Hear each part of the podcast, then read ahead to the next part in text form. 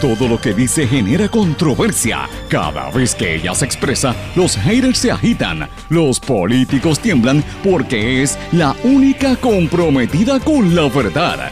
Periodista, bloguera, relacionista licenciada, analista de la noticia, escritora y le dicen la provocadora en las redes sociales. Y ahora comienza en blanco y negro con Sandra Rodríguez Coto.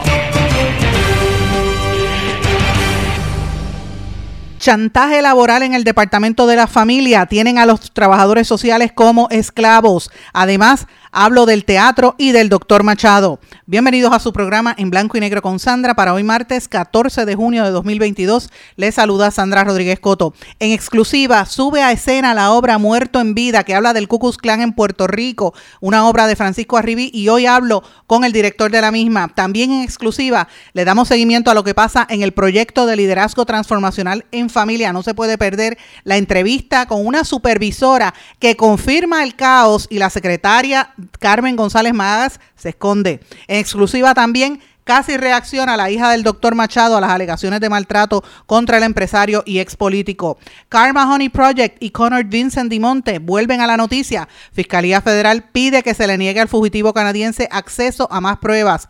Otro malandrín dejó pillado al gobierno después que le dieron hasta las tenis. El inversionista Keith St. Clair radica quiebra. Vamos a hablar de eso.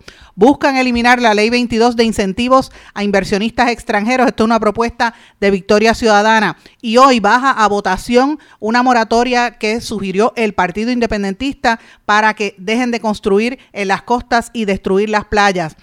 La congresista Alexandria Ocasio Cortés dice que Puerto Rico tiene una cultura independiente, defiende el español y esto es lo que están haciendo también los congresistas en el Senado. A partir de agosto será la enseñanza con perspectiva de género en las escuelas.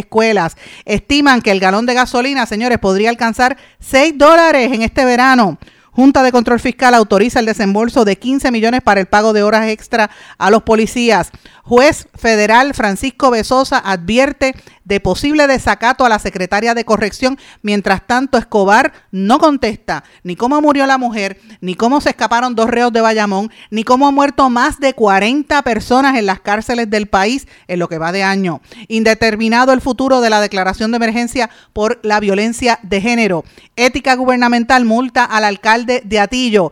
Y hoy un honor a Mónica Puix, quien se retira del tenis. Vamos a hablar de estas y otras noticias en esta edición de En Blanco y Negro con Sandra, un programa independiente sindicalizado que se transmite a través de una serie de emisoras que son las más fuertes en sus respectivas regiones, sus plataformas para dispositivos móviles y redes sociales. Estas emisoras son la cadena WIAC que la componen WYAC 930 AM desde Cabo Rojo y Mayagüez, WISA WISA 1390 AM desde Isabela y WIAC 740 en la zona metropolitana. También nos sintonizan por WLRP 1460 AM, Radio Raíces, La Voz del Pepino en San Sebastián, Radio Grito 1200 AM en Lares, 93.3 FM en Aguadilla y a través de la familia de X61 que la compone el 610 AM y el 94.3 FM Patillas, Guayama y toda la zona del sureste y este del país.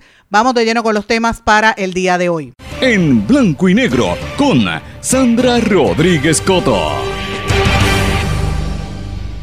Muy buenas tardes y bienvenidos a esta edición de En Blanco y Negro con Sandra. Mis amigos, hoy tenemos un programa bien sólido con muchísima información. Vamos a hablar en seguimiento a las noticias exclusivas que estamos trabajando del caos y del chanchullo que hay en el Departamento de la Familia. Hoy vengo con una entrevista en breve que usted no se puede perder. Voy a darle seguimiento al caso del canadiense, a lo que está ocurriendo en el Departamento de Corrección y Rehabilitación. Tengo exclusivas en el tema de teatro también que usted no se la puede perder, pero quiero comenzar de lleno porque hay mucha información en seguimiento a lo que hemos estado hablando en estos días, eh, ya más de una semana, cuando dimos a conocer el caso del doctor Richard Machado y de su esposa. Eh, ustedes saben que hemos estado publicando esto consistentemente toda la semana. Yo quiero dejarle a ustedes claro que durante la tarde de ayer, una de las hijas del doctor Machado, que se llama Norma Machado, se comunicó con esta servidora a través de la de la internet y luego hablamos por teléfono de manera amenazante, me prácticamente me quería amenazar con que me quería demandar. Yo le dije a ella que contestara las llamadas, ya no, de hecho no quiso hablar eh, ni, siquiera quiso participar en esta entrevista, aunque le di la oportunidad que presentara su punto de vista. Eh, y ella dice, eh, obviamente dice que, que, lo que estamos relatando de la situación de su padre, ella lo califica de sumamente difamatorio y dice que deberíamos retractarnos de la cobertura noticiosa que hemos dado hasta ahora y prácticamente nos refirió a su abogado. Y yo quiero comenzar el programa diciéndole a la licenciada Norma Machado que todo lo que hemos hablado aquí incluye y se basa en documentos tales como opiniones del Tribunal de Primera Instancia, sentencias de dos, dos sentencias del Tribunal de Apelaciones referente a la situación que ocurre con sus padres, decisiones del Tribunal Supremo de Puerto Rico, copias de las cuales tengo aquí, las he leído en este programa, y más que nada incluye también videos y audios que presentamos aquí donde precisamente se escuchaban a los hermanos de esta señora y a ella misma insultando a otros hermanos a través de la utilización de guardias armados que impedían la entrada a ver al padre. ¿Quién es el doctor Machado? Para los que no lo sepan, un prominente eh, ¿verdad? empresario, desarrollador en Puerto Rico y también eh, político, líder político, fue dueño de los hospitales Hermanos Meléndez y Children's Hospital en Bayamón y fue aspirante a la alcaldía de San Juan por el Partido Popular, preaspirante, ¿verdad? Además de haber sido un poderoso contribuyente al Partido Demócrata y amigo personal del expresidente Bill Clinton. Estamos hablando de una persona muy conocida cuyos, eh, ¿verdad?, eh, fortuna se disputa entre los hijos en un momento donde esta hija, la licenciada Norma Machado, quien se alega estuvo dos años fuera eh, de la familia cuando ellos vendieron el, los hospitales, reaparece y ha asumido el control de, de, su padre, no le permite acceso a los demás y el, a los demás hijos, que son 11 hijos en total, entre los hijos de, de, ese matrimonio y otros matrimonios que tenía tanto el doctor Machado como su esposa, eh, y además tiene unas hijas que viven en España. Ustedes recordarán que tuvimos incluso aquí hasta declaraciones de las hijas que viven en España. O sea, esto es una situación de una tragedia eh, múltiple. Los que han seguido este programa saben que hemos hablado con hechos. Eh, y yo quiero, nada, recordarles a ustedes un poquito de algunos de esos audios que presentamos para que la gente recuerde qué fue lo que sucedió. Esos, señores están siendo cuidados por estas personas. Luis Cacho, que no es hijo aquí de nadie. La orden es de marzo del 2020. Y ha seguido la, y ha seguido la misma Mira, el que fuera a explotar un adulto mayor es súper conveniente. El viejo dio una orden y es hasta nuevo aviso. Si yo fuera a explotar un adulto mayor, yo estaría haciendo lo que ustedes están haciendo. Yo no abusaba de él, señorita. El que abusa de él siempre ha sido Felipe. Ricardo Felipe es el que siempre ha abusado de ellos. A mí personalmente. Me lo dijo a mí. Mi mamá me lo dijo a mí personalmente. Eres tú. Tú no lo viste por dos años. No lo viste por dos años. ¿Ok? Te conviene decirlo ahora. Yo. Ve a ver mis cuentas de banco, porque yo no tengo dos millones en el banco, señorita. ¡Ay, qué embustera! Que me investiguen, Pilar. ¿Cuánto le habrás sacado tú? Que la que siempre ha sido una interesada eres tú. Hasta papi me lo dijo. Mis amigos, eso que ustedes escucharon fue una discusión cuando uno de los hijos del doctor Machado, el que siempre lo cuidó, trató de entrar a la casa y llegar a visitarlo con una orden del tribunal y esta hermana, la licenciada Machado, le impidió el paso. Esos audios que ustedes escucharon son parte de una serie de vídeos que yo los tengo en mi poder, tengo más de 15 videos donde en esta exclusiva urbanización de Dorado, que para usted entrar allí tiene que pasar por varios gates, lograron entrar con una orden del tribunal a ver a sus padres que habían estado hospitalizados y que están presumiblemente, eh, ¿verdad?, escondidos, no le permiten el acceso a los hijos a ver a sus padres, eh, y, con órdenes del tribunal para ir a verlos, señores. Salieron unos, armas, unos guardias armados, tengo los vídeos en mi poder, no los he querido compartir porque se trataba de una se trata de una situación muy penosa donde estos señores están, eh, ¿verdad?, bajo bajo presumiblemente una disputa por, por interés económico, desde que entró a escena el abogado de la licenciada Norma Machado. El abogado es Andrés Andy Guillemart, el cuñado del gobernador Pedro Pierluisi, esposo de la primera dama Caridad Pierluisi. Y para, para incluir más, que ya lo habíamos dicho en este programa, es inquilino del doctor Machado en una de sus propiedades. O sea que hay unos aparentes conflictos de interés ahí bien serios porque tan pronto entró este señor, el departamento de la familia levantó las manos, el tribunal y todo el mundo, y le, y, le permitieron a esta hija que estuvo dos años fuera asumir el control. Ella lo niega, ella envió un, ¿verdad? Me, me envió un escrito diciendo que estaba en la mejor disposición de hablar con nosotros y yo me reitero en el deseo de que si ella quiere venir aquí a hablar, que venga a hablar, que le damos la oportunidad que lo hemos estado haciendo desde el principio y no he querido compartir esos vídeos y más documentos y, e imágenes que tengo que son devastadoras por respeto a la figura de dos personas que son mayores de edad y que están ahora mismo, eh, y son señores mayores, ¿verdad? Que están eh, bajo esta situación tan penosa que demuestra lo que hemos estado hablando en Puerto Rico de que una vez tú llegas a viejo en Puerto Rico la gente no te respetan eh, y el sistema tampoco. En esta situación la situación está tan y tan candente que hay unos movidas de dinero del capital de la venta de esos hospitales que querían moverlo del, Banco Popular al Banco Oriental y, y, se detuvo. De hecho el Popular demandó. Estamos hablando de, yo no estoy hablando con invento y la licenciada Norma Machado, déjeme decirle a usted que vuelvo y digo, yo hablo con documentos, le he dado la oportunidad desde el día uno, no me va a amedrentar. Y mucho menos su abogado, si su abogado quiere que me llame. Yo he hablado 20 veces con, con Andy Guillemar, lo conozco hace más de 30 años, que me llame si él quiere hablar conmigo, pero va a tener que contestar las preguntas que yo le voy a hacer. Ahora, si no lo hace, eh, y no crea que le, eh, no me venga a gritar ni me venga a faltar el respeto, porque con mucho gusto le vamos a dar la oportunidad para que usted se exprese, al igual que hemos hecho con los otros hijos de este matrimonio. Más que nada, aquí quien tiene que contestar es el Departamento de la Familia y los tribunales, cómo hay una sentencia, ¿verdad?, conflictiva y cómo está la seguridad de esos dos seres humanos mayores de edad, eh, viejitos, que están ante, ante esta polémica entre hijos, una cosa terrible, señores. Pero quise presentar eso para que ustedes vieran hasta dónde está la situación. Pero bueno, vamos a hablar de este caso más adelante en, en esta semana. Le voy a dar seguimiento porque hay muchos otros ángulos que no han salido todavía.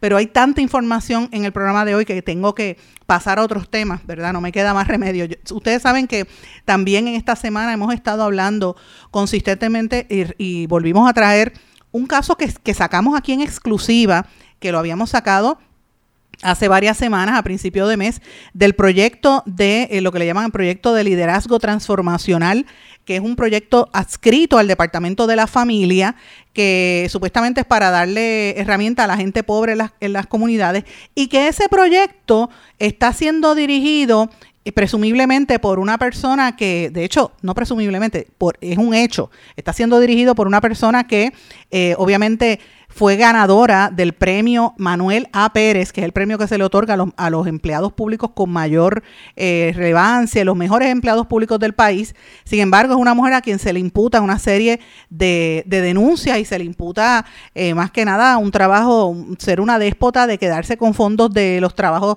de los trabajadores sociales y de promover un ambiente absolutamente hostil. Yo me refiero, eh, y a esto eh, eh, me refiero a la señora Carolyn Chaparro Crespo, que es la directora del proyecto de liderazgo transformacional.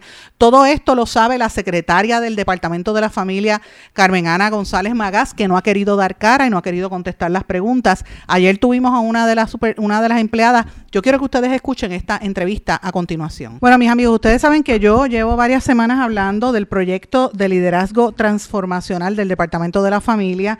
Y en el día de ayer ustedes escucharon unas declaraciones de una de las empleadas de ese programa denunciando y confirmando todo lo que nosotros hemos estado eh, dando a conocer en las últimas semanas a través de este programa. Tengo en línea telefónica a Verónica Quintana Burgos, quien fue coordinadora en el área de, de Calley de este programa. Bienvenida en Blanco y Negro con Sandra. Gracias. Eh, Verónica, me gustaría que hablara un poquito para que la gente entienda qué es eso del proyecto de liderazgo transformacional. Este proyecto, ¿verdad? Es un proyecto del Departamento de la Familia donde nosotros eh, pues damos las herramientas a los líderes de la comunidad y lo, damos las herramientas de empoderamiento para que ellos mismos, ¿verdad? Puedan darle las herramientas a la comunidad para que la comunidad pueda empoderarse.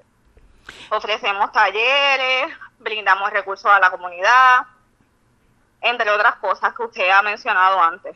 Ok, ellos, porque esto es un programa que es a través de contratos que tiene el Departamento de la Familia, eh, que son fondos federales. sí, son fondos federales. Y, y lo que busca este programa es ir a que, o sea, ¿qué es lo que busca cuando llegan a una comunidad? Para que, para que la gente pueda entender bien de qué se trata. Ellos buscan que, pues, eh, erradicar la violencia, que la misma comunidad se eduque, este, que la misma comunidad pueda, pues, apoderarse y puedan, pues, este, pues, superarse, etcétera. Ok. ¿Y tú estabas en qué centro? En el proyecto, en, el, en Las Vegas, en Calle. Okay. ¿Y, ¿Y, cómo es cómo es la población de Calle para que la gente tenga una idea? En ese, ¿Las Vegas es un residencial público o es una barriada? No, es una barriada. Este, ellos, la mayoría de, la, de las personas son envejecientes. Okay. Este, y pues la problemática que había sobre todo con, con estas personas era que pues anterior a que yo y la compañera mía que estábamos trabajando allí, este, pues ellos le prometían muchas cosas y cumplían con esas cosas. Ejemplo, ferias de salud, eh, talleres, prometieron un programa, ¿verdad?, para poder adiestrar a, a las personas para talleres de señas. Y eso nunca, nunca lo hubo. Además de que una vez nosotros llegamos allí al proyecto, mi compañera y yo, eh, lo primero que nos dijeron es que teníamos que poner pues el proyecto bien, que teníamos que limpiarlo, porque cuando nos ese primer día recuerdo muy bien que la señora Damaris Luis nos hizo entrar por atrás donde había mucho pastizal, fango, limo, ya que ella no encontraba la llave del candado. Y cuando entramos al proyecto, incluso hasta rajieros habían.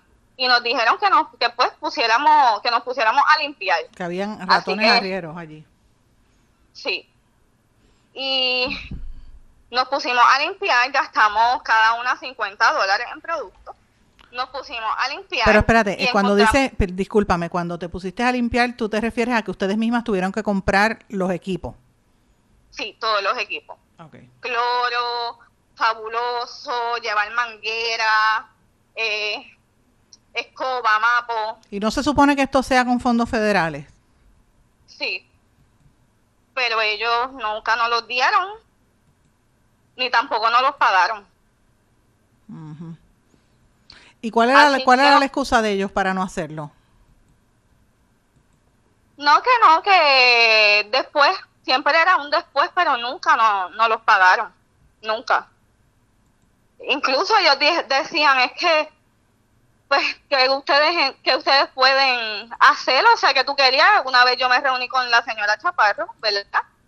Y le indiqué que esto no solamente atentaba con nuestra dignidad, sino que también atentaba contra nuestra vida, porque limpiar el excremento de ratón es, es bien peligroso. Y eso fue lo que se encontró en las gavetas, en todos lados. ¿Y por qué no ponían a la gente de la comunidad a hacerlo?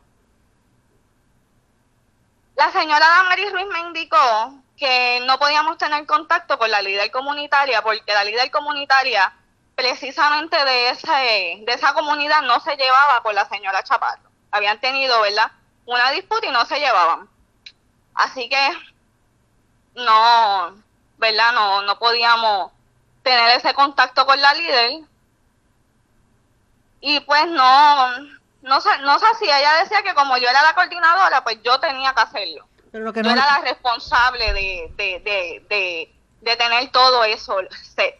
Pero lo que no, no logro entender es porque si esto es un programa para, para identificar líderes en la comunidad y hay una líder comunitaria que quizás te podría identificar quiénes eran esas personas, son fondos federales y entonces la que lo dirige no, lo, no permite que se haga ese tipo de, de relación. Entonces, ¿para qué hacer el programa? Es la pregunta. Así es. Es lo mismo que yo, yo me preguntaba y mi compañera. ¿Y qué decía ella? Mi compa bueno, mi compañera no quería estar allí. Chaparro nunca dijo nada cuando nosotros, ¿verdad? Le hicimos el acercamiento, ya se quedó callada.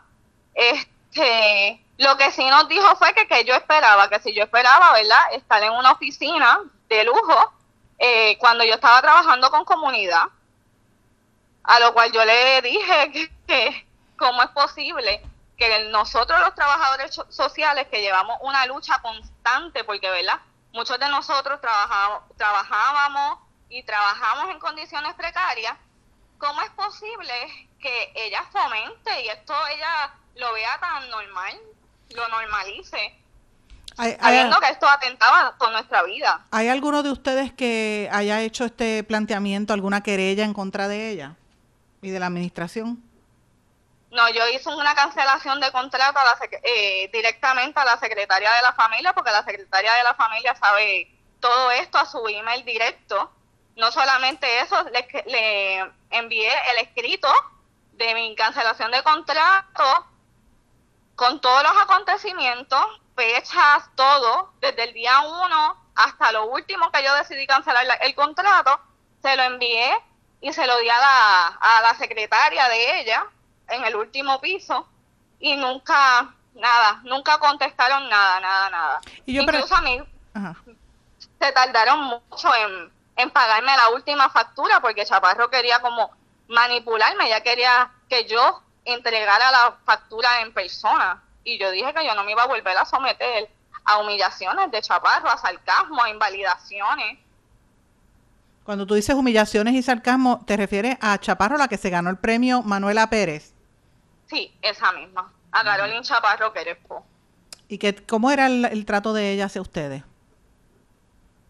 Pues mira, era esa, esa vez que ¿verdad? fue la cancelación de contrato que fuimos allá con un, trato bien sarcástico, donde ella dudó sobre nuestra labor, este, donde ella prácticamente nos humilló, nos humilló, nos decía, no hablaba trabajo eh, de trabajo social 101 y yo le yo decía pero cómo es posible y yo y yo ahí dije no no voy a permitir más esto yo me voy y eh, ustedes son trabajadoras sociales, hay un colegio de trabajadores sociales. ¿Qué ha hecho el colegio de trabajadores sociales para representarlos a ustedes en, en, este, en esta queja que ustedes, y como tú me has enviado, muchísimas otras personas me han estado enviando en los últimos meses? en la última semana. ¿Ha hecho algo el Colegio de Trabajadores Sociales? Desconozco, entiendo que no. ¿Y pero se, se le ha hecho querella al, al Colegio de Trabajadores Sociales? De mi, parte, de mi parte no, no se ha hecho querella, desconozco si otros compañeros lo han hecho. Así que si ellos no, ¿verdad? No, no tienen la información y no tienen la querella, pues no pueden hacer nada. Pero, eh, o sea, lo, lo que no logro comprender para que la gente que nos esté escuchando es eh, eh, esto que, tú me estás narrando, yo lo he escuchado de al menos nueve personas, siete, eh, ocho o nueve personas contigo, de diferentes partes de Puerto Rico. Er, eres la primera que se atreve a, venir al programa. Ayer hablamos por una grabación que me dejó una persona con quien me comuniqué, ¿verdad? Por escrito. diciendo más o menos lo mismo, pero eres la primera persona que se atreve a venir abiertamente a, decir lo que muchos me han dicho tras bastidores por temor. ¿Por qué ese miedo? Es lo que no, para que la gente logre entender. ¿Por qué ese miedo? ¿Miedo a perder el trabajo? Eh, eh, o, a qué es? ¿A que no lo renueven el contrato? Es miedo a perder el trabajo, pero no solamente miedo a perder el trabajo, es el miedo a que ellos no le paguen. Eh, es este miedo a, este chantaje en cuestión de, la paga. Y hay muchas personas que son, que pues su familia depende de ellos y pues no, se, se encuentran entre la espada y la pared. Eso es una, eh, eh, imagínate, una persona que necesita el dinero, es como una es como si fueras una esclavitud, unos, nuevos jornaleros. Así mismo es. Incluso entiendo que la situación continúa, a pesar, ¿verdad?, que esto se ha hecho a luz pública.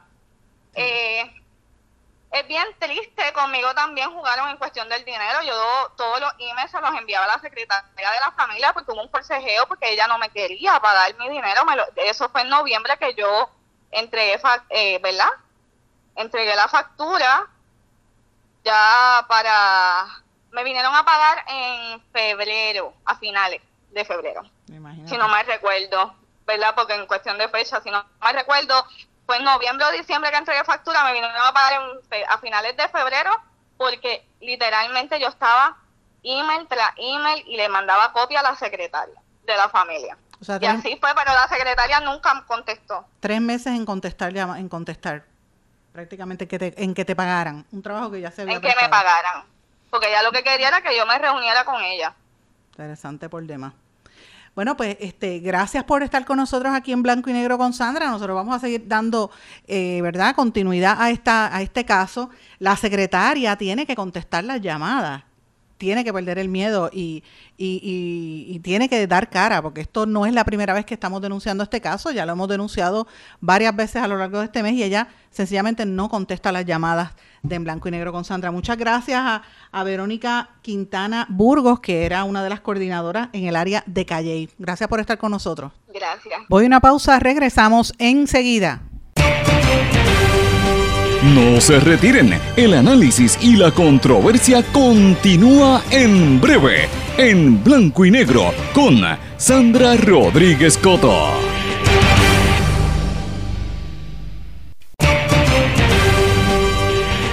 Y ya regresamos con el programa de la verdad, en blanco y negro, con Sandra Rodríguez Coto.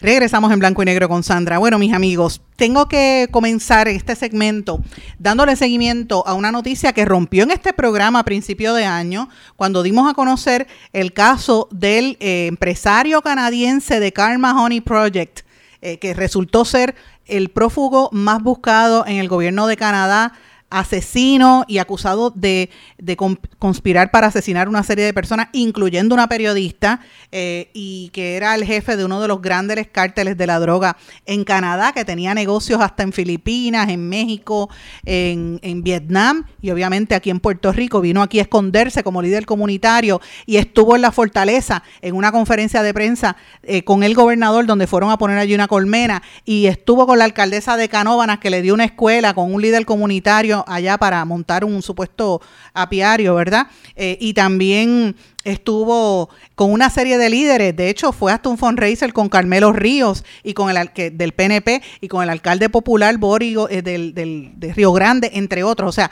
era una persona que se mezclaba con los empresarios de la ley 2022. Ustedes recordarán el famoso caso del, con- del canadiense que fue arrestado por las autoridades federales y espera su extradición. Eh, él fue arrestado en febrero y está en medio de ese proceso, pero lo volvió a sufrir otro revés porque la Fiscalía Federal solicitó que se le niegue el acceso a una serie de evidencias que le había pedido en mayo y esto pues con- continúa. A mí me llama la atención, ¿verdad? Que el periódico El Vocero no pone quién escribió esa nota cuando están ocurriendo tantas cosas, ¿verdad? Eh, eh, en referencia a este caso. Y yo quiero, ¿verdad? No voy a entrar en más detalle porque lo vamos a dar a conocer posiblemente mañana o el jueves. Quiero, quiero adelantarles que están ocurriendo varias cosas en torno a esto. De hecho, estoy mirando aquí mis notas para que sepan. Va a bajar una decisión en, estos próximas, en estas próximas horas referente a todo este entramado de empresarios que vinieron aquí bajo las leyes 2022, ahora ley 60, y bajo los criptoempresarios que están eh, bien, bien atemorizados a que se revelen sus conversaciones en las redes sociales, sobre todo en la red de Telegram y en la red de WhatsApp. Y señores, es fuerte lo que está bajando y la información que está circulando es muy, muy fuerte y vincula a figuras como De Monte y a otros muy cercanos y cómo ellos se llegaban y se, se, se acercaban al poder político de nuestro país. Así que los adelanto, estén atentos porque vamos a venir con algo sobre esto que estamos trabajando y va a salir en los próximos días. Pero hablando de estos empresarios, trascendió anoche que uno de los malandrines de estos que cogió de, ya usted sabe que, cogemos de mm, hasta nosotros mismos, como decía el, el- el gobernador, eh, el ex gobernante Ricky Rosello, pues mire, los cogieron de ya usted sabe que este malandrín Keith St. Clair, que se presentó aquí como el, el paladín que venía a quedarse y a hacer un estudio de cine y hacer me- medio, medio humanidad, se quedó prácticamente con el edificio ESJ Tower y empezó a sacar a los mismos residentes prácticamente de allí en Isla Verde. Una jauja terrible lo que estaban haciendo esa gente, señores, y final, a final de cuentas eh, resultó ser que prometió que iba a hacer un estudio de cine eh, y no quedó en nada. Radicó una quiebra que superó los 39 millones de dólares, le debe a un centenar de acreedores, entre los que figura el, precisamente el Oriental Bank, que hace un minuto hablé de ellos, eh, y tiene una serie de deudas grandes. Yo quiero mencionarles a ustedes que este señor se codeaba con el ex gobernante Ricky Rosselló, con el ex gobernante Alejandro García Padilla, que yo lo vi con estos ojos en, Ciudadela en una conferencia de prensa, como le cargaba la cola, y otros ex gobernadores, ahí estaba Romero Barceló, y estaba Sila Calderón también, eh, cómo le cargaban la cola a todos estos empresarios que venían aquí a, entregar eh, y, supuestamente a invertir en el país, y mire lo que hicieron, los, los cogieron a la gente de ya usted sabe qué, no voy a decir de qué se trata, porque usted sabe a lo que yo me refiero, empieza con P y termina con O con JA. Eso es, ya usted sabe a lo que yo me refiero. Y este señor, eh, entre las cosas que hizo, las barbaridades que hizo, fue que rompió una verja, hizo un edificio al lado del ESJ Plaza y rompió una verja para utilizar las facilidades del ESJ, incluyendo el guardia de seguridad y la misma carretera para que los, los residentes de ese otro edificio pasaran por allí. Y yo decía, pero ven acá donde hay leyes y los, los yo recuerdo haber ido, y ese caso lo estaba llevando el licenciado Pedro Salicrup, que le envió mi saludo desde aquí, decía, pero ¿dónde están los derechos de los residentes y dueños de estos edificios? Aquí hay una ley de propiedad horizontal y el gobierno ni caso les hizo porque en la administración de Ricardo Rosselló y después Wanda Vázquez le dieron bola, o sea, eh, eh, puerta abierta a este señor que dejó a todo el mundo pillado eh, y obviamente él supuestamente decía que iba a hacer varios hoteles en Isla Verde, en Calle y en el distrito de convenciones, el centro este de cine y no quedó en nada. Y esto lo ato a una conferencia de prensa que tuvo ayer eh, líderes del movimiento Victoria Ciudadana en la legislatura, que presentaron una serie de medidas para eliminar la otorgación de incentivos a inversionistas extranjeros a través de las enmiendas a las leyes 2022, que ahora se llama la ley 60. Esto lo dio a conocer José Bernardo Márquez, que fue uno de los autores de la medida, y también estuvo allí eh, Mariana Nogales y estuvo también eh, Bernabe porque el problema que hay con esta ley no es que sea mala, o sea, esto es una ley que podría, eh, ¿verdad? Tiene sus errores, pero, pero ha desarrollado, ha traído capital. El problema es que no lo están fiscalizando eh, y es evidente la falta de, fiscalización a estos incentivos y más que nada no hay estudios económicos, como decía Bernabe, para que demuestren si, esa gente está pagando las tasas contributivas adecuadas. O sea, ¿cuál es el return on investment de estas personas? Ninguno. Eh, y este proyecto, tengo entendido que iba a ser incluso hasta más fuerte y dejaron fuera una serie de medidas, ¿verdad? Pero por lo menos ahí usted ve una movida de algunos políticos para detener estas aujas de gente como, como el Sinclair este que llegaron aquí a hacer este eh, de oro Puerto Rico. Otro que está haciendo eso es que no lo tocan ni con una vara larga, Brock Pierce. Pendiente porque va a haber noticias por ahí próximamente. Pero bueno, quiero también a esto añadirle que, que tiene que ver se relaciona, ¿verdad? Y hay una nota que yo escribí sobre esto, la puede buscar en mi blog en blanco y negro con Sandra. Y hoy también en Eiborico algunas notas que voy a estar publicando. Em, esto tiene que ver con esto de los incentivos y esta gente que viene bajo las leyes 60 que Victoria Ciudadana está tratando de que se fiscalicen. Eh, muchos de ellos vienen aquí a construir proyectos en las playas y en, lo, y en las zonas eh, protegidas de nuestro país, en reservas. Eh, y ustedes saben que la semana pasada y la anterior llevo dos semanas investigando y denunciando en este medio cómo están destruyendo nuestras costas eh, con una serie de proyectos que sencillamente hasta aguas usadas tiran al mar, una cosa horrible eh, y, pues está provocando una serie de situaciones, ¿verdad? Dimos a conocer la semana pasada 26 casos de crímenes ambientales, tengo más de 14, 16, perdón, que hemos recibido en estas últimas horas, en estos últimos días. Y hoy precisamente baja a votación el proyecto del Senado 43. Esto es importante si usted me está escuchando, porque es para declarar una moratoria en las construcciones en las costas y la destrucción de las playas.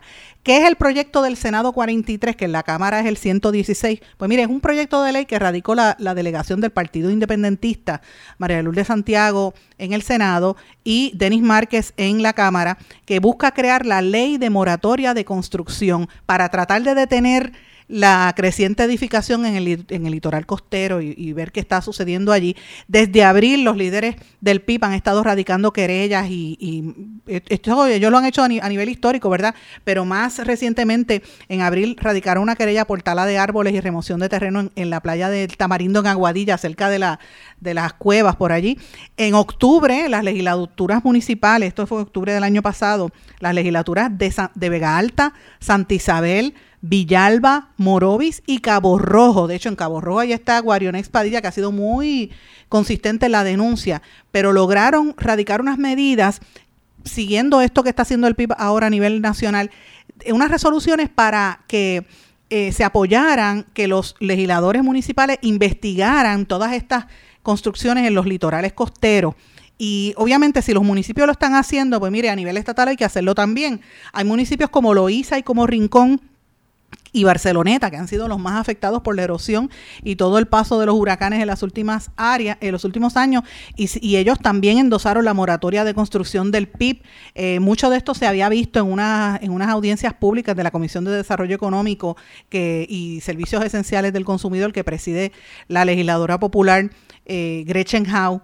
Eh, y obviamente, pues esto es un. Hay que felicitar al PIB porque eso me parece que es importante lo que están haciendo ahí. A esto lo ato, señores, a la situación del estatus. Le pregunto a ustedes que me están escuchando: ¿cuántos de ustedes han escuchado al señor gobernador? a Tomás Rivera Chats, a cualquiera de los líderes importantes del eh, Jennifer González, líderes importantes del Partido Nuevo Progresista, hablar de por qué eh, el silencio hacia la estadidad y de por qué la oposición hacia la estadidad a nivel del Congreso cuando se supone que hay un proyecto congresional. Aquí hubo unas vistas públicas de congresistas de la comisión de, de, Grijalba y pasaron sin pena ni gloria. ¿Por qué? Señores, porque todo el mundo sabe que ese proyecto no va para ningún lado y que el ambiente en Washington es lo que estamos diciendo hace semanas que los primero que van a ganar los, republicanos y segundo que nadie quiere saber del estatus. Hay demasiadas situaciones con la inflación que hay en la nación americana, los problemas raciales terribles, la pelea con Ucrania, lo que está pasando con Rusia y la falta de suministro. O sea, todo eso es prioridad en la nación americana. La guerra con, este, comercial que tienen con China son cosas que les preocupan más a ellos. Así que Puerto Rico está en el número 10, quizás el número 20 o 18 de prioridades. Y esto se demuestra en las expresiones que hizo la congresista Alexandria Ocasio Cortés.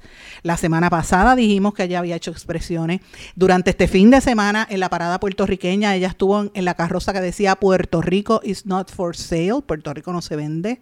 Y hoy le hace unas expresiones al compañero, al querido compañero José Delgado del Nuevo Día, que hace tiempo que no lo veo. José, si me estás oyendo, te envío un saludo y un abrazo bien fuerte.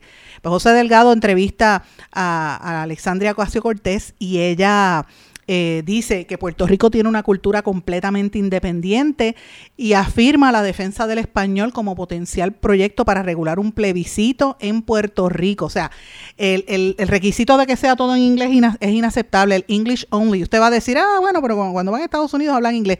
Of course they do, but here you don't have to do it. Y quiero atar esto usted que me está escuchando, ahí va a haber una discusión grande sobre la cuestión del idioma y por ahí viene algo importante en esa discusión que, hay que tenerlo en conciencia. Cuando una congresista dice, mira, hay, hay diferencias culturales, es evidente, pero yo quiero añadirle algo más. Toda esta gente que está con la ley 2022 y ley 60 en Puerto Rico, que han creado sus propios clubes prácticamente como si fuese eh, una sociedad en castas, ellos están por encima del resto de los mortales, ¿verdad? En Rincón, por ejemplo, está pasando eso y está pasando también en Dorado. Señores, hablan inglés, no quieren ni que los niños hablen español. Eh, lo ponen en las escuelas, incluyendo escuelas públicas, y quieren obligar a que los maestros de Puerto Rico le enseñen en inglés a los nenes. Mire, si en Puerto Rico usted me va a decir, ay, no hay idioma principal, español, inglés. Sí, señores, pero el idioma que se habla aquí es español y tienen que aprender la cultura y el idioma. Si usted quiere venir, bienvenido, pero aprenda el idioma, no venga a imponer, porque esto no es English only. Y eso es parte de lo que se quiere imponer. Y eso nadie se atreve a tocarlo. Yo pregunto a los estadistas, ¿por qué no hablan de eso? Entonces me van a decir, ah, vete a los estados, allá hablan español en Miami, en Florida. Claro que hablan español. Y donde hay puertorriqueños se habla y donde hay chinos hablan chino, por supuesto. Pero el lenguaje, el idioma de los gobiernos es en inglés y así es que se tienen que conducir. Y aquí para que el puertorriqueño promedio, la gente pobre, tenga acceso al inglés, tiene que mejorar el sistema educativo y tiene que enseñarse un buen inglés en las escuelas, que no se ha hecho. Porque están 12 años en las escuelas y no saben hablando inglés. Increíblemente en Puerto Rico. Pero lo traigo a colación porque le pregunto a ustedes que me están escuchando, ¿no han sentido eso? Yo lo estaba oyendo de unas personas del área oeste que me estaban diciendo en este fin de semana de cómo estos niños en las escuelas y cómo esa, esa cultura, sobre todo en Rincón, en esa zona de Rincón, no quieren ni que hablen español. Es como si miran a los puertorriqueños por encima del hombro en tu propio país. Mire que mire qué clase de pantalones, señores. Es que de, verdad. Y el puertorriqueño a veces este hay tanta gente que se arrodilla y, le besa los pies merece que le metan una patada por el fondillo. Usted sabe a lo que se refiere. Increíble por demás. Esos que se arrodillan no merecen respeto. Uno, respeta y, le da la bienvenida al que venga al que venga a, aportar a la, a la, sociedad y a ser parte de nuestra comunidad y aportar a la economía, pero no venga a creerse por encima de nosotros, señores. Ya está bueno de eso. Voy a una pausa. Regresamos enseguida. No se retiren. El análisis y la controversia continúa en breve, en blanco y negro, con Sandra Rodríguez Coto. En mi pueblo se chinchorrea bien duro. Aquí me cubre mi plan médico y en tu pueblo también. En mi pueblo es donde tenemos las mejores vistas. Aquí cubre mi plan médico y en el tuyo también. En mi pueblo se goza de verdad. Aquí me cubre mi plan y en tu pueblo también. Plan de salud Menonita. En todo Puerto Rico. El plan médico que te cubre con una extensa red de médicos, especialistas y laboratorios. Además, te cubre en el hospital de tu preferencia en cualquier lugar de Puerto Rico. Plan de salud Menonita. Pero tú sabes cómo es esto, que te la, la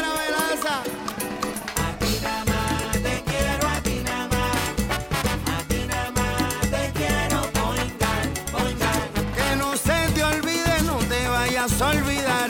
Márcalo, márcalo, yo quiero poingar. Ana, muchacho. Quiero a ti nada más. Mira, márcalo sin miedo. Te quiero, poingar, poingar. A ti nada más te quiero. Yo quiero Poingar.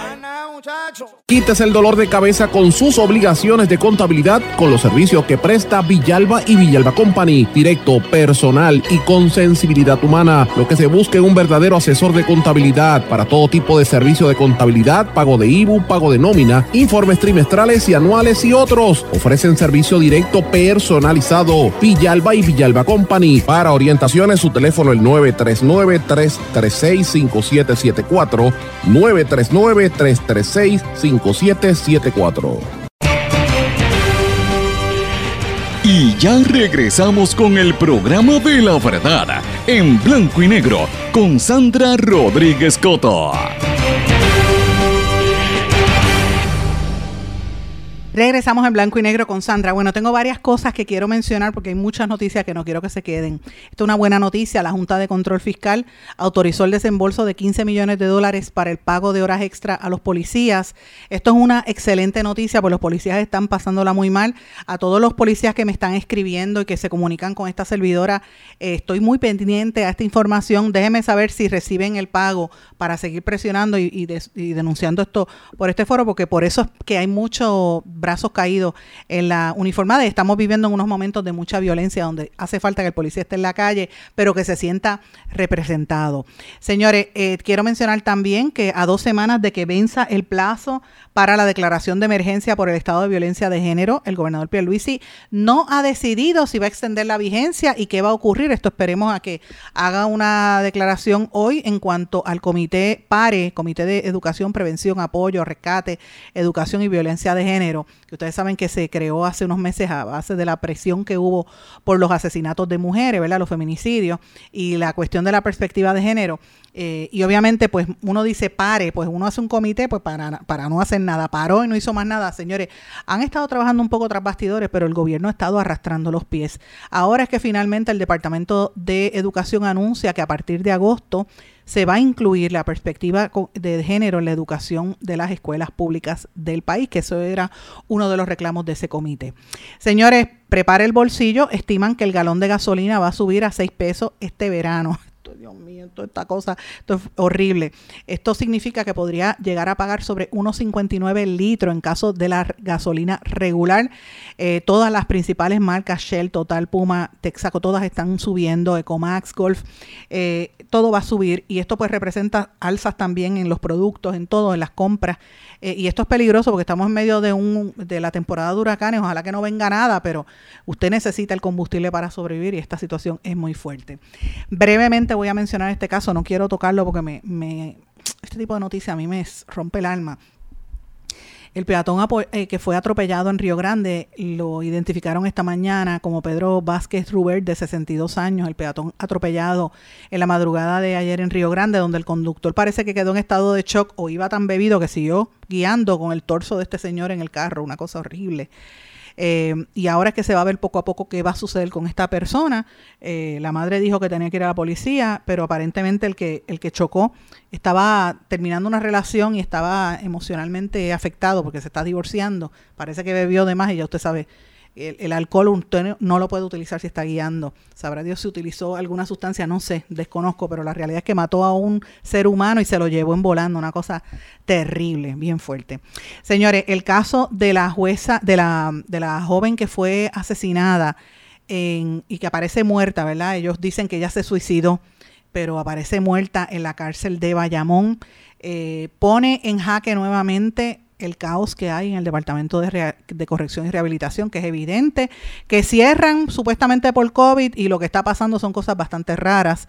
El juez federal Francisco Besosa ordenó a la secretaria Ana Escobar a que muestre causa de por qué no debe ser eh, ¿verdad? encontrada en desacato y tiene que comparecer hoy y está compareciendo ante el tribunal en el caso de instituciones juveniles porque no están manejando bien las, las cárceles. Pero yo creo que la secretaria Escobar tiene que contestar unas preguntas fundamentales. ¿Cómo fue que Chanel, esa muchacha, murió? Eso tienen que eh, describirlo ya. ¿Por qué las cámaras no estaban funcionando? Que explique lo que se ha estado regando en las redes sociales de los textos entre las guardias de, de- de las confinadas estas, las guardias oficiales de custodia, que son parejas, las dos parejas de, de- de oficiales de custodia que tienen las uñas estas esculturales larguísimas, burlándose de las presas específicamente de la que murió y, y burlándose del incidente. Esto, esto suena que eso fue eh, premeditado porque se acaba ma- la luz y supuestamente se apagan las cámaras. Raro por demás, hoy sale en el vocero que todas las cámaras no funcionan. Veremos a ver si esto es cierto. Pero tiene que dar un detalle eh, de esta investigación lo antes posible. Pero más que nada tiene que contestar preguntas a la secretaria de Ani Escobar. ¿Cómo es que dos presos rompieron unas ventanas y unas verjas en la cárcel de Bayamón y se escaparon? Y más que nada conteste cómo es que han muerto más de 40 personas en las cárceles en lo que va de año. Y eso no ha sido una noticia. No podemos olvidar el caso Morales Feliciano y los asesinatos y el hacinamiento en las cárceles de nuestro país. Y yo creo que aquí hace falta fiscalización de lo que está pasando en las cárceles, porque casi siempre los confinados son la gente más pobre de nuestro país y los familiares son los que están sufriendo en la calle. Que hay criminales, sí los hay. Pero el hecho de ser criminal no es para que el gobierno sea tan, in- tan insensible y tan criminal que los, los destine a morir en una prisión, porque en Puerto Rico no hay una pena de muerte como parte de nuestra constitución. Increíble por demás. Señores, eh, cambiando el tema, los alcaldes populares y PNP se unieron y han presentado una serie de propuestas súper importantes a la Junta de Supervisión Fiscal. Tuvieron una rueda de prensa ayer, yo los invito a que busquen la noticia que escribí sobre esto, con unas propuestas específicas para que no les quiten los fondos y no tengan que cerrar los municipios. Esperemos que la Junta las acoja porque han sido muy interesantes. Pasar a los municipios la administración de servicios que ellos dan, como las amas de llave, como el, el- cuidar las carreteras y esas cosas, y esos fondos se los quitan a las agencias del gobierno estatal para que lo, mani- lo manejen los municipios, entre otros. Así que me parece importante esto. Quiero mencionar brevemente que el- la Oficina de Ética Gubernamental multó al alcalde popular de Atillo, Carlos Román, por grabar un anuncio político, señores, desde la alcaldía. El alcalde levantó las manos y pidió perdón, pero mira qué clase de pantalones, utilizar la alcaldía para esto. Y ayer trascendió, ayer en la tarde, eh, bien triste el vídeo, uno lo ve, en la, yo lo vi en Instagram, de Mónica Puig, la tenista puertorriqueña, medallista de oro en los Juegos Olímpicos de 2016 en Río, que pues dijo que ya no puede más con las lesiones y las operaciones y se retira del tenis, se va a quedar como comentarista de ESPN, eh, pero obviamente una que es una persona atleta como es ella se lo sufrió, esto estaba hasta llorando, pero una muchacha de 28 años. Rápido empezaron los memes y a traer a Gigi Fernández y Gigi Fernández dijo que ojalá que haga, eh, ¿verdad?, el camino hacia adelante y que tenga que se case y tenga hijos rápido, que eso es lo que las mujeres debe- debemos hacer según ella. Y los memes que están por ahí están bastante fuertes, pero bueno, siempre ponen a, a- a Gigi Fernández. Yo no sé cuál es el, coco que tiene Gigi Fernández. ¿Será porque la gente quiere más a, Mónica o la, re- la reconoce porque ganó una medalla de oro por Puerto Rico, cosa que Gigi no hizo, porque Gigi lo hizo por Estados Unidos, recordemos. Pues ahí está esa controversia. Yo creo que los Los fanáticos no le perdonan eso a Gigi Fernández y total, Gigi Fernández fue una gran atleta también, no se puede descartar. Pero señores, quiero cambiar el tema. Quiero hablarles de una obra de teatro importantísima que se va a estar presentando en Puerto Rico este fin de semana. Mire, si usted no tiene chavo porque la gasolina está cara, y se quiere entretener y quiere compartir en familia, tiene que ir al Teatro Arribí, en la muestra de teatro que están haciendo de el, Arribí, en el Arribí, la obra Muerto en Vida, que presenta el Instituto Alejandro Tapia y Rivera y la Compañía Nacional de Teatro. Usted no se la puede perder.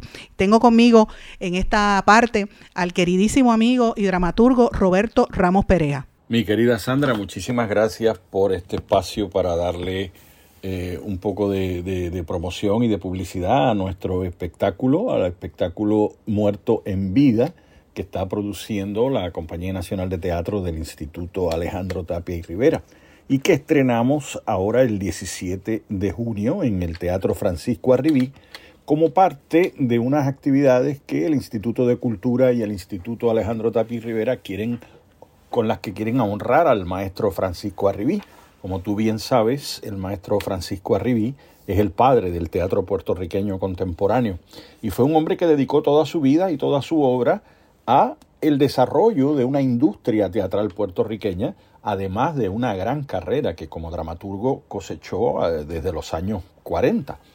Esta obra que vamos a, presentar en el Teatro Arribí desde el 17 de junio, viernes y sábados y domingos, eh, eh, por dos fines de semana, trata eh, de la historia de la conversión de un hombre que ha sido sometido al sistema racial de los años 40. En esa década existía un racismo terrible en Puerto Rico, tanto así que esa época escondía eh, en ciertos sectores de la capital pequeñas células de lo que se conoce en Estados Unidos como el Ku Klux Klan, ¿no? Así que es un poco sorpresivo para nosotros el conocer que en Puerto Rico el Ku Klux Klan se manifestaba de unas maneras bastante agresivas, quizá no tanto como lo es, fue en Estados Unidos o como lo es todavía, eh, pero sí se manifestaba en, en acciones de racismo sistemático, donde se le prohibía la entrada a los negros en determinados lugares y donde ciertos eh, sistemas industriales le impedían a los negros participar de la, vamos a decir, de las ventajas de, del privilegio capitalista, ¿no?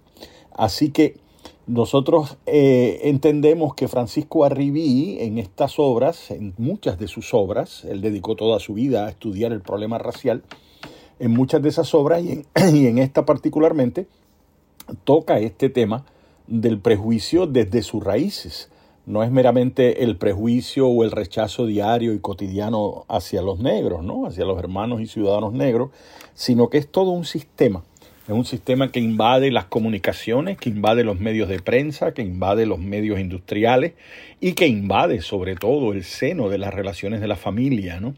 Eh, y eso en esta obra queda muy claro y esta conversión de este personaje central lo lleva a tomar conciencia de, de toda esta realidad. Esta obra, eh, Muerto en Vida, eh, es una conversación entre Francisco Arribí y yo sobre su obra eh, Caso del Muerto en Vida, que es el vientre donde nace la obra de teatro más importante de todo nuestro siglo XX, que es Vejigantes. Así que podemos decir que esta obra es el ensayo sobre el cual Francisco Arribí escribió esa obra magna, maestra, esa obra imprescindible que es Vejigantes, que es la obra literaria dramática más importante de nuestra literatura.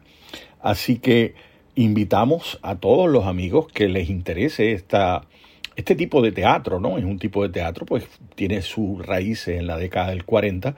Nosotros conocemos muy poco de ese teatro que se dio en esas décadas, en la década del 30, del 40 y del 50, porque estamos muy enamorados de lo nuevo, ¿no? Estamos muy enamorados de lo novedoso. Y pues la labor de la Compañía Nacional de Teatro es precisamente resucitar esas muestras tan imprescindibles de nuestra literatura que hablan de nuestra identidad, que hablan de nuestro ser, que hablan de lo que somos, ¿no? Y que individuos como Francisco Arribí, Méndez Ballester, Enrique Laguerre y otra playa de escritores dramáticos puertorriqueños, pues llevaron a la escena con muchísimo valor, con muchísimo riesgo, a, a costa de sus propias vidas y haciendas, ¿no? Eh, y que pues nos dan, el verlas ahora nos dan una esperanza sobre, sobre un poco eh, la cierta frivolidad que todavía permea en muchos de los escenarios puertorriqueños. Y lo más que destaca de esta producción es que es entrada libre. Nosotros, como siempre en la Compañía Nacional de Teatro, no cobramos la taquilla por entrar. Le estamos dando la ventaja al público que quiera ver de que puede reservar a través de la página de Facebook del Instituto Alejandro Tapia Rivera para que no se quede fuera. Eh, nunca se va a quedar fuera, porque el teatro es bastante grande, el teatro Arribí pues agarra un sinnúmero de butacas eh, y pues puede ser disfrutada tanto por estudiantes como profesores, como por ciudadanos que estén interesados en estas muestras del teatro y que quieren ver algo verdaderamente valioso y diferente. Así que exhortamos a que asistan a ver Muerto en Vida eh, como una de las obras más importantes de nuestra literatura y como te dije, pues es la labor de la Compañía Nacional de Teatro llevarlas a esta escena ya que nadie más lo hace. Así que los esperamos en el Teatro Francisco Arribí a partir del 17 de junio, o sea, a partir de este viernes. Vamos a estar dos fines de semana en funciones viernes y sábados a las 8 y 30 y domingos a las 4 y 30 por este fin de semana que viene y el que sigue. Y también tenemos una exposición de la vida y la obra del maestro Arribí en el lobby del teatro que puede ser disfrutada por todos los que vayan. Así que los esperamos y a ti particularmente como amiga queridísima nuestra del Instituto Alejandro Tapi Rivera, espero verte por allí que tienes tu asiento seguro. Hasta luego Sandra y muchas gracias por este espacio. Bueno, yo siempre voy a las obras de teatro y me gusta mucho lo que hace el Instituto Alejandro Tapia Rivera y obviamente las obras que hace mi querido amigo Roberto Ramos Perea, además de todos los dramaturgos. Hay que respaldar el buen arte, la cultura puertorriqueña y amigos, lo quiero promover aquí comparta esto y vaya, asista a esa obra. Es gratis. Eso es lo más importante, que es gratis por dos fines de semana corridos. Con esto termino el programa por hoy. Gracias por la sintonía. Nos volvemos a encontrar aquí mañana en otra edición de En Blanco y Negro con Sandra. Que pasen todos muy buenas tardes. ¿Se quedó con ganas de más? Busque a Sandra Rodríguez Coto en las redes sociales o acceda a en blanco y negro.blogspot.com porque a la hora de decir la verdad solo hay una persona en la cual se puede confiar. Sandra Rodríguez Coto en blanco y negro.